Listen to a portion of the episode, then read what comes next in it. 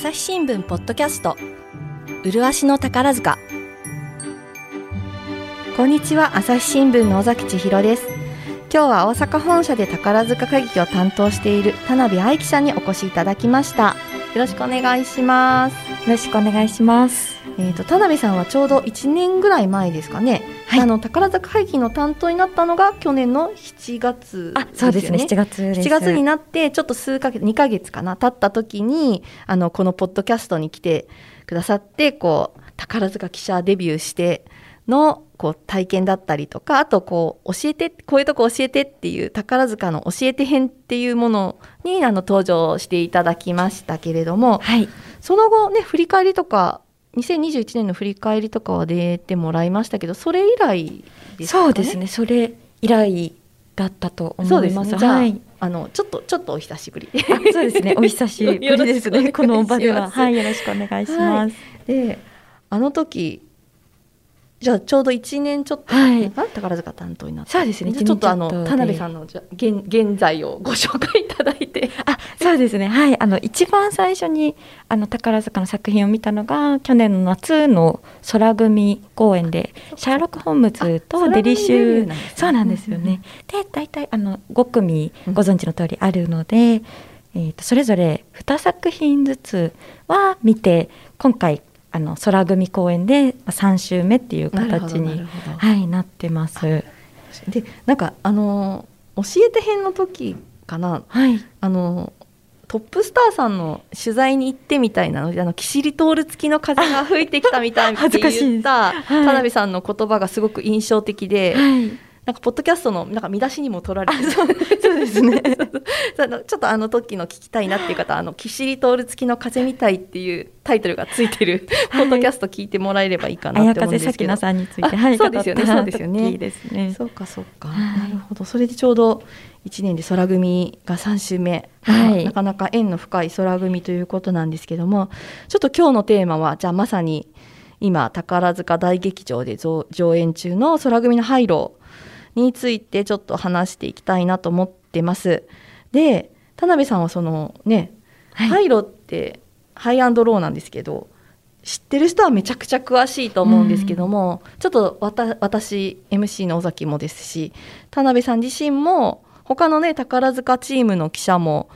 そんなに詳しい人はなんとなくは知ってるけど詳しい人はいなかったんですねこの宝塚の上演決まるまで。うん、そうですねそうそうでそこから田辺さんは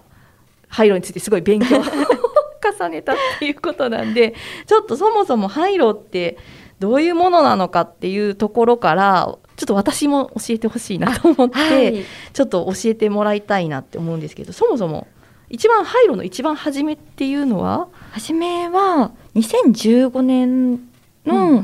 連続ドラマシリーズになるんですけど、うん、そうですね。そこからあの連続ドラマとあとは映画が7作ですかね。もう7作もあるんですよ、はい、だからなんだく廃炉映画やってるなあまたやってるなみたいな認識は私自身もあったけど、ねちょっと正直見に行ったことなかったんで。連ドラはなんかちょっとうっすら覚えてるんですね、うん、岩田さんとかで違う、あそうですそうです、ね、あの特徴の一つとしてはあの制作してるのが EXILE さんとかが所属している LDH ジャパンなので、うんうん、出演している方たちもその EXILE だったりとか JSOULBROTHERS だったり劇団 EXILE とかに所属している方があの多いっていうのが一つの特徴になるかなと思います。じゃあ初めその連ドラが、えっと、2000え2015年？にあって、ねはい、でそこからどんどん映画とかその、うん、そうです同じ主人公だったりちょっとずつこう、はい、広がっていくっていう感じなんですか？そうですね本編っていうのが多分あって、うんうん、なんかその筋となる、うんうん、あの核となる物語があってでさらにあのそこから派生するちょっとあの脇役というか、の登場人物のスピンオフの物語とか、いろんなものがあります。はい、でじゃあお大きく言うと、はい、その大きなあらすじっていうか設定としては、はい、これ現代日本なんですあそうですね。あの 現代の一応日本まあ、何年とかというふうには明言されてなかったと思うんですけれども現代の日本の架空の地域が一応舞台になっていてで簡単に言うとそこに5つのチームがあってそのチーム同士の構想だったり、まあ喧嘩っていうところとあとその背景にある仲間との友情っていうところが一番、まあ、分かりやすい物語の、はい、主な部分かな。地域って、まあ、東京のどっかみたいな感じ？なんか地図みたいなのが出てくるけど それがどどこの地域っていうのは明言されてないって感じですね。あれは東京のなんか湾岸の地形なんじゃないかなという思わせる なるほど、はい、ところではあるんですけど、あそうなん。だはい、明言は特にされてないです、ね。私の中でなんかこう石田イラさんの池袋ウエストゲートパークみたいなああいうイメージになったのが一番初めは、であれねドラマにもなったりとかしてたけどうん。なんかこうチームカラーギャングみたいなチームがあってみたいな、そういうイメージだったんですけどそれのだからエグザイル版っていうのは変だけどそ,、ね。ので5個もチームがあるってことなんですよね。あそうです、うん。一応なんかその5個のチームが登場する前の物語とか、うんうん。なんか他のあのもっと悪いやつらの あの5つのチームは割と多分10代とか20代のやんちゃな若者たちっていう感じになると思うんですけどもっとなんていうんですかねあの40代50代のあそんな上の人ヤクザの人たちがいる悪いチームも5悪いチーム。つとチームとは別にあったりとかもして そうなんだ。はい、なんかすごくまあ設定としてはいろいろはい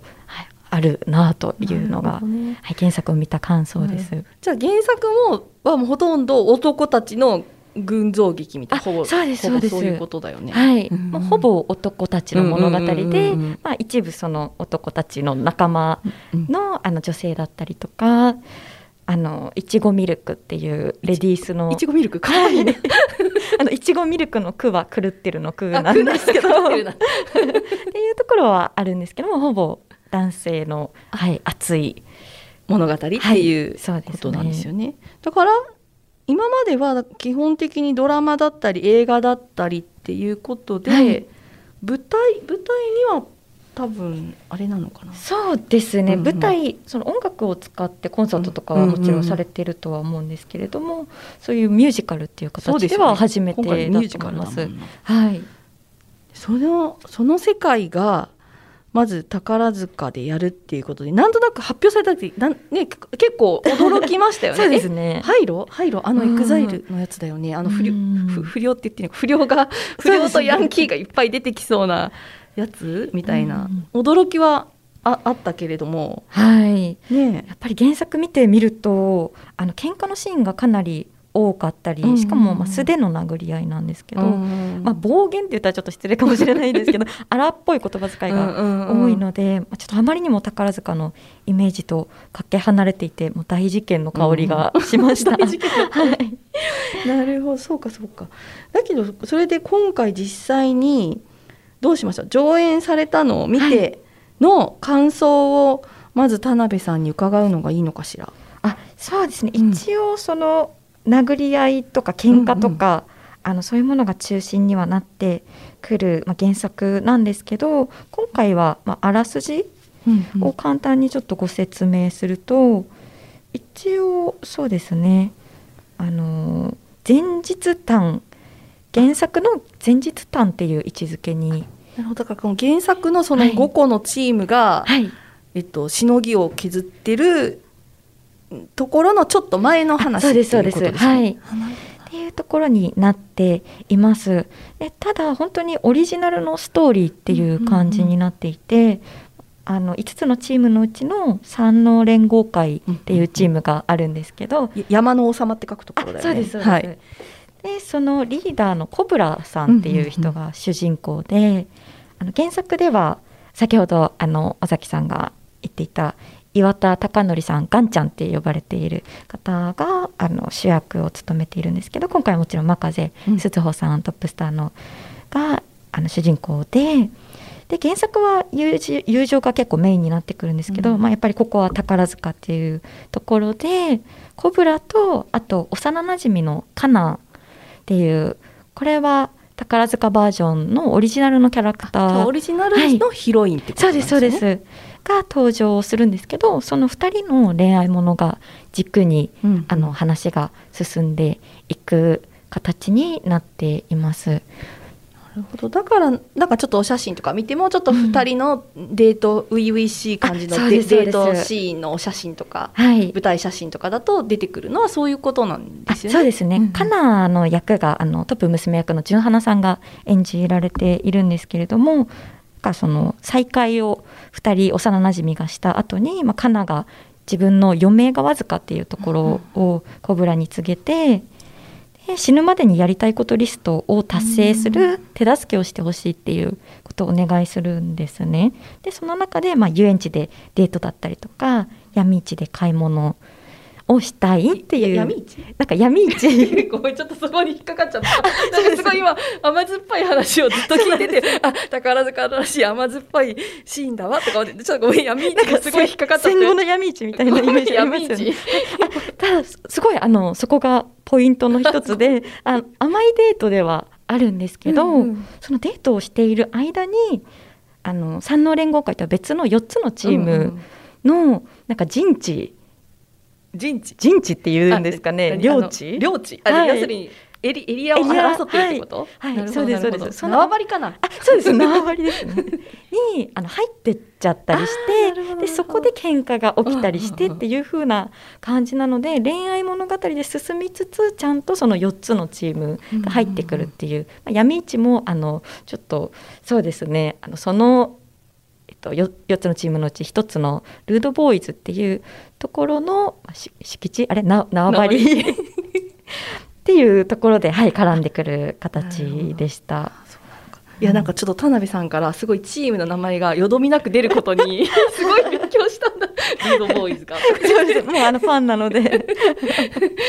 すっかりあのもう私でもその田辺さんがそのねもう舞台リポートを見てあのもう朝日新聞デジタルとかに載ってるんですけど出だしがワイルドなエネルギーが無限に押し寄せてくるっていう出だしから始まる リポートでなんかすごいもうそれで伝わってくるなっていうのがあったんですけどありがとうございますじゃあその 5, 5個ともチームがちゃんと宝塚版も5個チームあるんですよね。はい、あそうですそうです。ね、それに私がもうこれを、ね、これのその5個理解していかないとやっぱちょっと辛いなって思ったんだけど。そうそう。だからコブラのマカデさんのチームがあって、はい、でそうですね。あとはセリカトラあのセリカトアさんが、あの演じているロッキー。という、はい、あの役がリーダーを務めるホワイト・ラスカルズ、うん、あと先ほど申し上げた、えーと、ルードボーイズ。これはあの桜木湊さんスモーキーっていう役でリーダーなんですけれども。とあと,、えーと、ルカゼヒカルさんがあのリーダーを務めるヒュヒューガというリーダーを務めるダルマ一家、はい、名前のテイストが結構いなんか違うバラバラなんだね。なんかその横文字のところと結構、はい。日本感っていうかすごい。そうですね。もうこれでも原作とチーム名は一緒なんですよね、はい、原作とチーム名もリーダー名もあと本当に衣装とか髪型とかもう口癖とかもかなり再現性が高くて、はいそうなんだ原作ファンの方も楽しめるものだと思います。じゃああと一つ言わなきゃいけなかった。なんかおあそうですね。はい最後親親孝行っていう、うん、あの親は鬼に邪魔の邪で親横島みたいな。はい、あそうですそうです。で 高校生の高校なるほどはいのあの高戸千秋さんがはいリーダーを務めています。そうかじゃあこの5チームがちゃんと舞台上でだからそれぞれ男役のスターさんがそこのチームのリーダーっていうかトップをやってて、はい、でそれぞれにだからチームかチームの雰囲気みたいなのがある、ね、そうです。その通りです。はい、それぞれあの原作から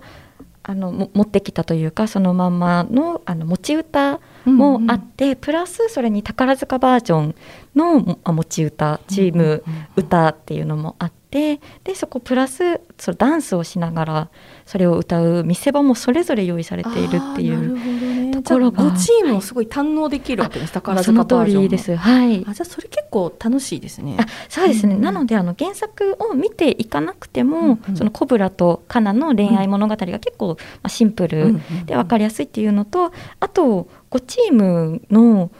それぞれ違う不良たちによるショー？そうですよね。だから、はい、どっちかとショーだったらあるじゃないですか。チームでいろんなカラー出てきて、はい、それぞれのトップがいて何人かで踊って見せ場みたいな、はい、あじゃあそういうのが見れるっていう、あそうですそうです。はい。なるほどな。でも行かなくても本当に浴びるっていう意味では もう十分楽しめるなるほど。ものだと思います。麗しの宝塚難しいニュースもポッドキャストで解説を聞くとちょっと理解できるかも。朝日新聞デジタルのコメントプラスって知ってる？テレビでおなじみのコメンテーターや記者が記事の背景やその先について投稿しているよ。もっと深く。もっとつながる。朝日新聞。ででも一方で喧嘩とかがあるから、はい。それはどなんでえっとダンスで戦うみたいな感じ？あそうですね。あの宝塚ってかなりあの縦のシーンでは武器を使うことが多いと思うんですけれども、原作でもハイアンドローはほとんど武器を使わず、あの素手で殴ったり蹴ったりっていうことが多いので、はい、宝塚でもあの専門家の方を、あの他の作品でも読んでると思うんですけど、うんうんうん指導も入っていて、うん。はい、であの殴ったり蹴ったりっていうシーンはたくさんあります。はい、ただ、まあ、それだけではなくやっぱりダンスそれぞれがなんかダンスを、あの見せているシーンっていうのがなんていうんですかね。その構想それぞれの持ち味をパワーを出して戦ってるようにもすごく見えるのであの原作はすごく本当に殴って男性たちが殴って迫力があるっていうのはあるんですけれどもやっぱりそれが宝塚独自のあの戦いのシーンを生んでるんじゃないかなというふうに、はい思います。あじゃあそういう意味では本当だから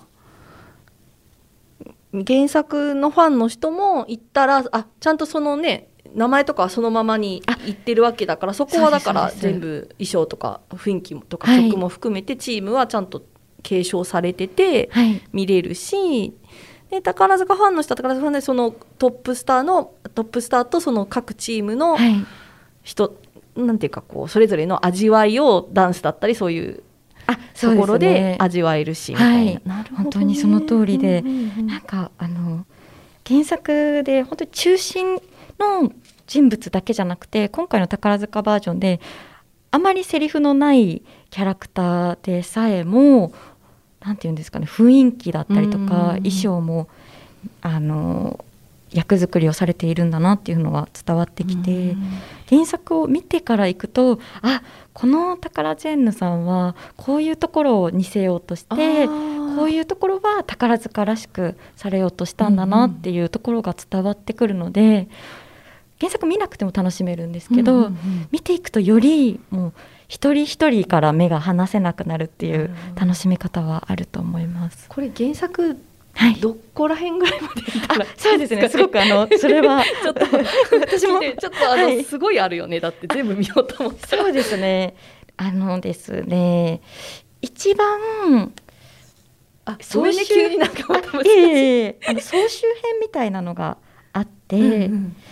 それを一番お時間のない方 一応お時間のない方は、映画で、うんうん。本編が確か3編あると思うんですけれども、うんうん。そのうち一番最初の一つが、あの総集編ドラマも含めた総集編のような形になっているので、そちらを見ていなるほどただくのがそしたらなんとないくいかなと思いこます。う全全ある程度の主要キャラクターとその関係性みたいなのをはい把握できるってことあだよね。はいそうですねその通りです。でそれを見ていけばあのどういう衣装だったりとか、うんうんうんっていうのがあの分かるのでいいと思います。で他にあのドラマうんがシーズン1とシーズン2があるんですけれどもそちらも見ていくとよりそのそれぞれの主要なキャラクターの背景が、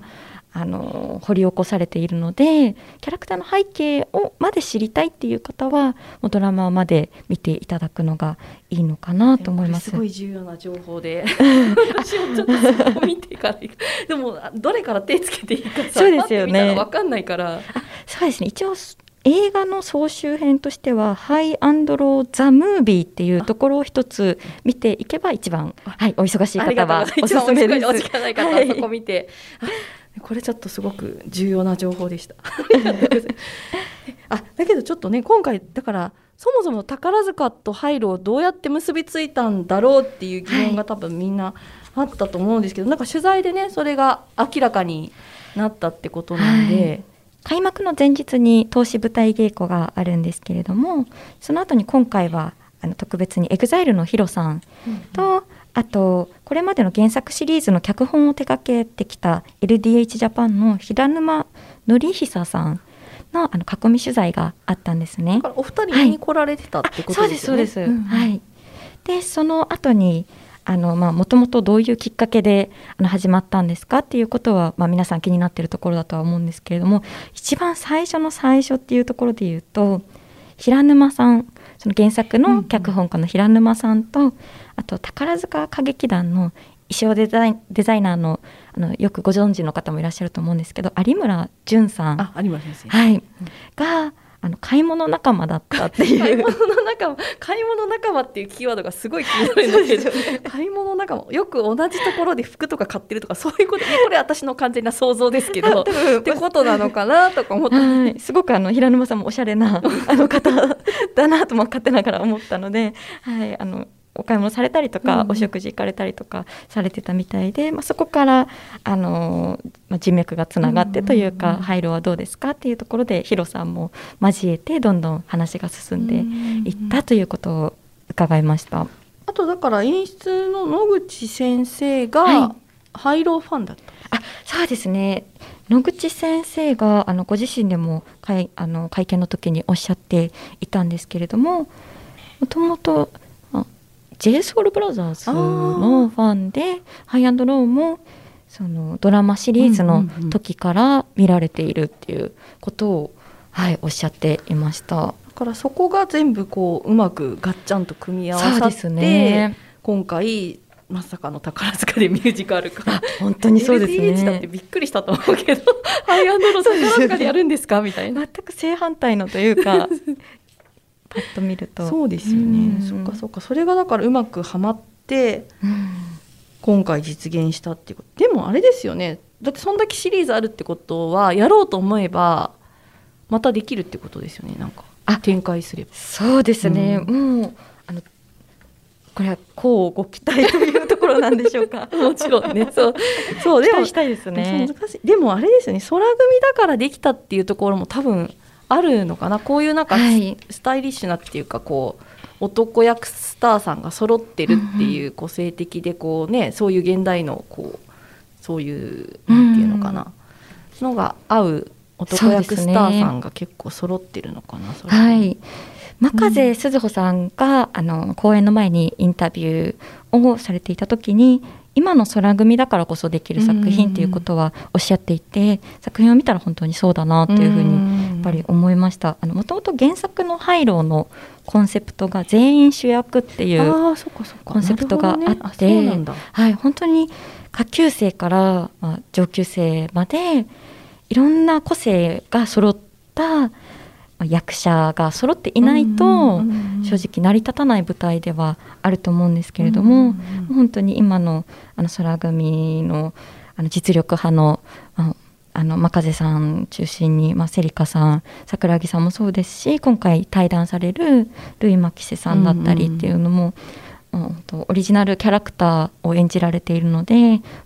すごい説得力すごいめめちゃくちゃな設定って言ったら失礼かもしれないんですけども すごいあのパワフルな設定の中でも説得力を持たせるものに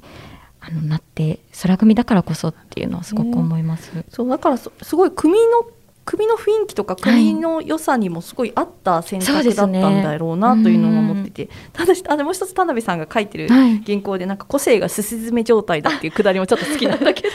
個性がすし詰めかみたいな。なんかでもそういうことなんだよね、はい、そうですね。なんか見終わった後わあすごいもの見たなっていう気持ちにやっぱりなったんですけどあの一度その投資舞台稽古を見て、うんうん、あとはあの普通に開幕してから一度見たんですけど、うんうん、すごく印象的だったのがハイアンドローのが終わって幕が降りた瞬間に客席からなんか「はあ」っていう声が漏れてて、はい、なんかあーってなんか言葉にならないけ圧ど倒されるものみたいなことかな。私たちはなんか何を見てしまったんだろうみたいな そういうもうちょっと笑うしかないっていうような。るほどね。だからまさにさっき田辺さん言ってただ大事件が。あそうですそうです。もう目撃してしまった す凄さに圧倒された、はい、方たちの声が、うんはい、聞こえてきました。そうだからやっぱり発表された時ってえ？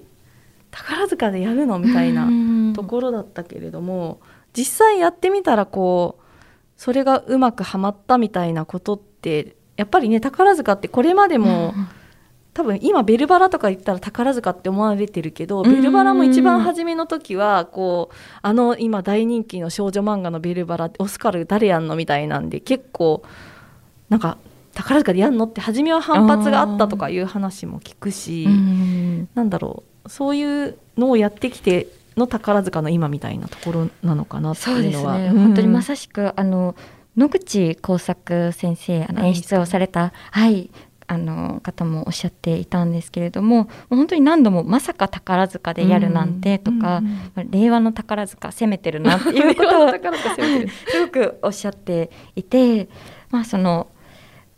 まあもちろんあのさっきおっしゃっていた「ベルサイユのバラ」だって少女漫画を宝塚でやるなんてっていうところから始まって、まあ、死神が主人公のエリザベートだってそうだし「風と共に去りるの」バトラーがひげをあね、はい。あの時だから今だとそんなねひげつけうるんあれあるけどその時はすごかったってやっぱレッドバトラーがひげつけたら、そのトップスターさんがひげつけるなんてみたいなので、うん今じゃねもうそんな驚かないけど当時は。そういう。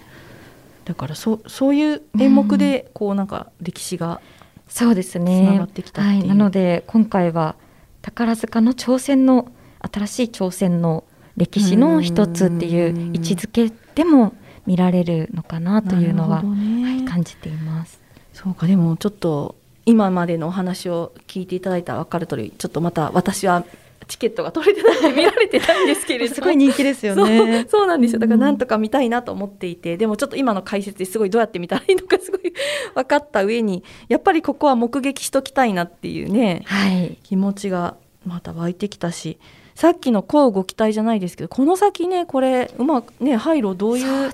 形で、まあ、だからそのこの素地を使って例えば次どっかの組だったりすごい何年後かにもしやるとしたらその組に合わせてこうはいハイローのどっかのエピソードとかこっちのチームでやろうとかそういうこともできますよね。コあコブラじゃなくてでね。きますし、うん見たいですね。見たいですよね。ぜひあのちょっと 提案を。っていうのを。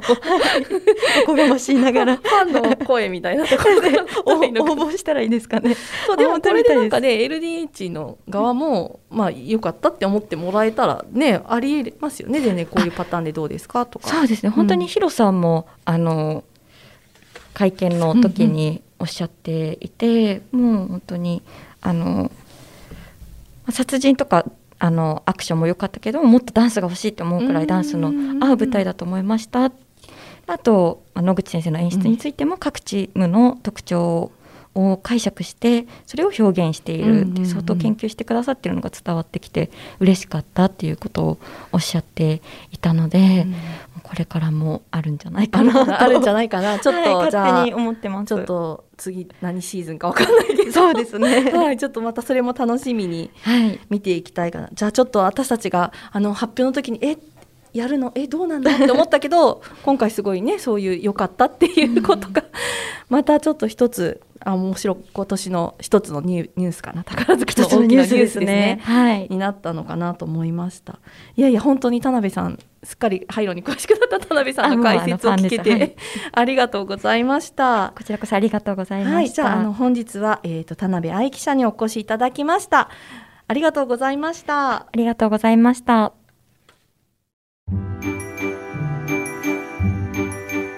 朝日新聞ポッドキャスト。麗しの宝塚。えー、と朝日新聞デジタルには、えー、とこの「麗しの宝塚」のポッドキャスト、えっと、1年半前ですかね、えーから始めた番組がまとめてあるページもありますのでそこからあの各回聞いていただくこともできます、えー今日あの出演いただいた田辺さんの先ほどありましたけど「教えて編」去年の9月かなに配信された番組などもそこから聞いていただきますのでよろしくお願いします。またあの朝日新聞の宝塚えー取材班では宝塚ニュースレターというものも毎月1回あの原則第4金曜日にニュースレターを発行しています、えー、とその月だったりに、えー配信した宝塚関連の記事をえー一つのニュースレターメールにまとめてお届けします、そこにあの OG からのメールだけの特別メッセージも掲載されてますのでぜひこちらも登録して読んでいただければと思います。えー本日は朝日新聞の尾崎千尋がお届けいたしました。またお会いしましょう。